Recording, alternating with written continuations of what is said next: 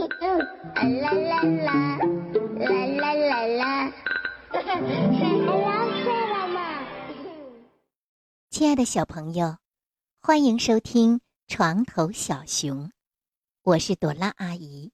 今天播讲刘润红小朋友提供的绘本故事《山中旧事》。在此，非常感谢他提供的故事内容。如果你也有喜欢的书籍，请在公众号后台联系我们的工作人员。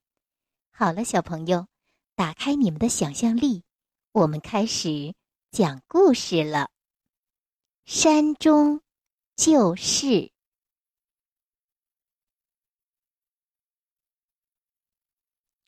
献给我的祖父母艾达和弗雷尔·莱兰特，献给尼克尔和克里斯多夫·卡普佐。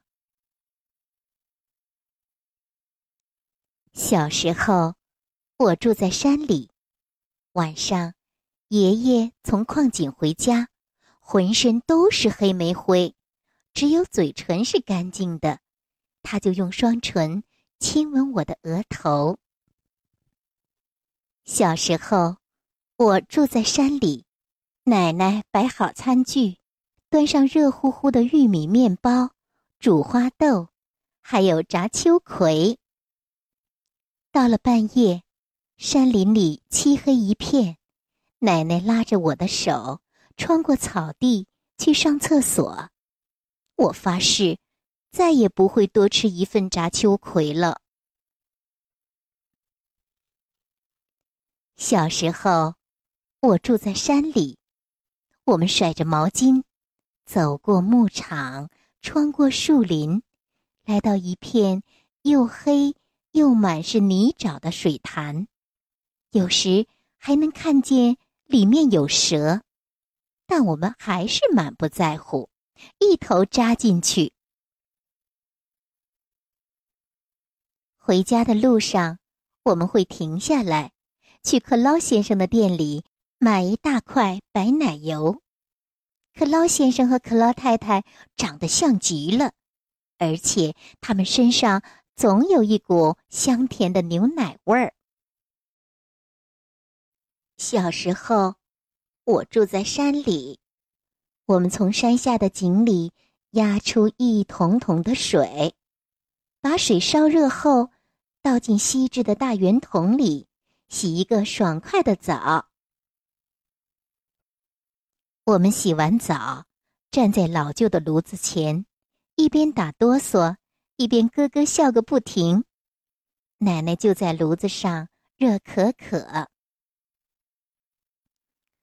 小时候，我住在山里，星期天我们会去学校里的教堂，有时也会和教会的人一起穿过牧场，到黑洞洞的深水潭举行洗礼。我的弟弟小彼得。被放入水中，他的白衬衫湿了，紧紧的贴在身上。那一刻，奶奶哭了。小时候，我住在山里，黄昏时分，我们听青蛙咕呱的歌唱；早晨，窗外的牛铃声把我们唤醒。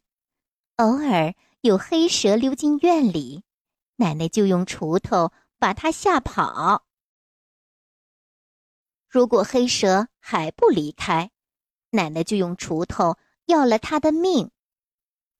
有一回，我们四兄妹把一条大长蛇围在脖子上，拍了一张照片。哼，当然了，那是一条死蛇。小时候，我住在山里。夜幕降临的时候，我们坐在门廊上，爷爷用折叠小刀为我削铅笔，奶奶有时剥豆子，有时给我编小便。狗儿们安静地趴在我们身边，星星在天上眨眼睛，树林里一只鸟。在放声欢唱，啾啾，啾啾，啾啾。小时候，我住在山里。我从没向往过海洋，也从没向往过沙漠。我从没想要到世界上任何地方去，因为我住在这山里就已经足够。好了，小朋友，今晚的故事就讲到这里。希望床头小熊的每个小故事都可以启发你的想象力，帮你用心灵的眼睛预先看到别人看不到的东西。最后，还是请你分享给身边的小朋友，让他们和你一起来床头小熊，收听更多更好的故事。宝贝儿，明天见。